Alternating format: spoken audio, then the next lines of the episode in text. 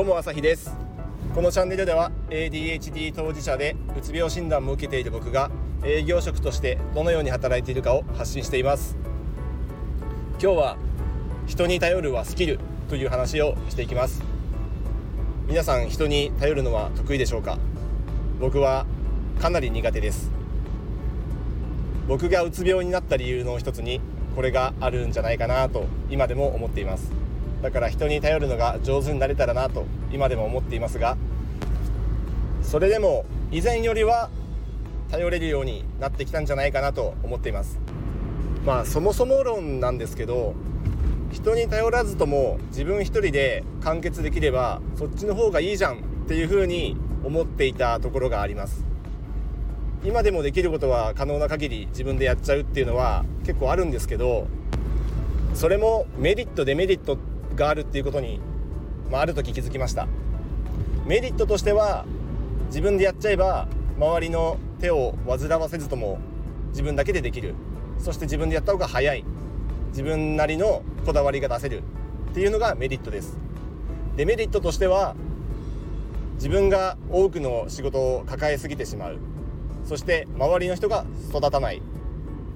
このメリットデメリットをきちんと把握せず全てを抱え込むとできることがかなり限られてしまいますし気持ち的にも余裕がなくなってしまいます。なので入ったばかりの新人だとかまだ若い後輩などに可能な限り仕事を投げてみる。そして彼らの成長を促してあげるように助言してみたり課題をプラスしてあげたりっていうことができると職場全体のパワーアップ底上げになります。周りのみんながレベルアップするともっと多くの仕事を彼らに投げることもできますし彼らが成長してくると自分自身も負けないようにもっとスキルアップせねばというプレッシャーにもなるので最終的にウィンウィン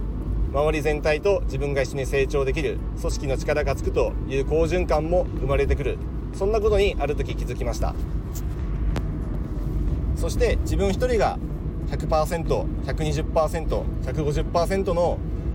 仕事を成し遂げるよりも仮に自分が80%だったとしても60%でくすぶっている後輩が80%まで仕事ができるようになるだとか8割の人が9割までできるようになるだとかそうやって組織全体で100%のものが101%でも102%になった方が分母が大きいだけにそっちの方がより成果が大きくなります。自分自身も目の前の仕事に追われていたことから目の前の仕事を仲間が手分けしてやってくれる状況になり自分は空いた時間でさらに大きな挑戦ができると思えば仕事も毎日楽しくなります。この好循環が今はとっても生きているんじゃないかなと自分で実感してるんで毎日仕事が楽しくなってきました。こう思えるのがすごく久しぶりです。うつ病の時は本当に目の前のことに追われて目の前のことをいかにミスなくこなすかいかに失敗しないようにこなすかでもう目の前がいっぱいででろくにそれもできずに苦しんでいた。そんな状態でしたけど今は周りのみんなと協力して仕事が進められるので毎日今日は何をしようかとどんなチャレンジをしようかとそんな風に考えられています。ADHD にとっては新しいチャレンジ挑戦っていう方がはるかに部があるかなというふうに思います。なんせ衝動性だとか多動性が人よりも頭一つ突き抜けて大きいと思うんで新しいことに対する新しいものに対する抵抗感が結構低いんじゃないでしょうか。むしろ新しいものを見るとワクワクするというか触ってみたいというかマーケティング用語でいうところの、まあ、アーリーアダプターというかとにかく早く触って早く適応するそういう長所が ADHD には比較的多くあるんじゃないかなと思います。ワクワクしながら挑戦できるんでこれはうんと周りの割といつもいつもと同じでいたい。今までのやり方でずっとこれからもやっていきたいっていう人たちよりは新しく時代の流れに対応するために我々みたいなそういう新しいものに興味関心がある人の方が向いてると思うんで本来 ADHD がやるべきことっていうのはミスなく仕事をこなすことではなく穏便に済ますことではなく何かに挑戦して失敗した成功したそれを踏まえてまた挑戦するそういうことで僕らの強さが生きてくるんじゃないかなというふうに思ってます。だから新しいことをワクワクしながら挑戦しましょうそのための余裕を持つためにもいろんな仕事いろんな役割を周りの人に振って彼らの成長を促し僕ら自身も成長していけるようにアドバイスや助言をしたりされたりしながらブラッシュアップしていきましょう。最近はそういうふうに考えながら仕事を進めています。まあ言うは安く行うは私なんでどれぐらい周りとコミュニケーションが取れているかっていうのはまだかなり課題の残るところではあるんですけど、まあ、そういうふうに思えたことっていうのは僕にとっては大きな一歩でした。そしてもう一つ大きなマインドチェンジだったのが今回のタイトルの「人に頼るはスキル」この概念です。人に頼るっていうのはなんか持って生まれた得意不得意なのかなっていうふうにもともと思っていたので俺は人に頼るのは得意じゃない苦手なものだっていうふうに先入観で思っていたんですけどある時ある人から人に頼るっていうのはスキルだよねっていう話があってそこでちょっとなんかズドンと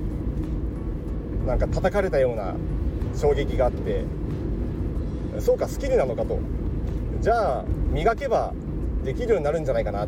そんな風に思ったんですよね。いろんな資格だとか、まあ、手に職だとか得意不得意って世の中ありますけど、まあ、人に頼るっていうのも練習すれば上達するし自分は練習しなかったからできなかったんだと。だからもっと磨いていこうと。人に頼るスキルを。そうすれば人に頼ることがもっとできるようになるしうまくいけばもっと頼られる存在になる。要はギブアンドテイクの関係が出来上がるとその相手との仲はもっと深くなるしもっと職場での環境も良くなるしいろんな面でもっと仕事が円滑に進むようになる。いろんなことがスムーズに運ぶようになる。そんな風にも思いました。人に頼るはスキル。これをどう磨いていくのか。ここはかなり難しいとこですね。まずはでも頼ってみるっていうのが僕の中での第一歩。意外といやまあ自分に置き換えてみると人に頼るのは苦手だけど頼られるのは嫌いじゃないっていうケースないですかね。皆さんどうでしょう？僕は結構頼るのは苦手なくせに頼られるのは嬉しいっていうところもあって。なんか意外と何か頼み事とか相談事されるとちょっと嬉しいというかあの自尊心が高まるというか自分の存在価値を感じられる機会になってるんですよね。っていうのがあるのにどうして自分は頼ら頼らないんだろうっていうふうに考えたらもっと気軽に周りの人に頼ってもいいんじゃないかなっていうふうに思いましただからなんかこうまあなんか両手が塞がってたらちょっと扉開けてとか一生懸命なんかこう膝に太ももに挟んで一生懸命なんか落としそうになって扉開けるぐらいだったら誰かに開けてもらうとかもうそんな些細なことでも誰かに頼ってやってもらう。そしてやってくれたら、まあ、感謝をすればいいことですし逆にそういう簡単なお願い事をしておくと相手も気軽にこっちに頼られる頼りやすい状態を作っておける。要は向こうにとっては貸しがあるので一つこう仮になるべきお願い事をしておいても、まあ、それでプラマイゼロなので相手も頼みやすい環境になるんじゃないかなと。でそれで、まあ、プラマイゼロになったらまたこっちからお願い事をしてもいいしさらに貸しを作ってもいいしそういう風にやっていけば、まあ、貸し借り結局プラマイゼロかマイナスかプラスか分かんなくなってきますけど、まあ、それが本来あるべき姿というか別にプラマイゼロにしなくてもいいし常にお互い世話になってるなと思えばいつでも手を差し伸べ合える環境に至れるのかなと。それがもう最高ですよね。ベストな環境かなと思います。この関係性を会社の中でも会社の外でも対顧客でもこれを構築できればもう毎日楽しいんじゃないかなと。実際僕は以前よりも働きやすいそんな状態にありますので是非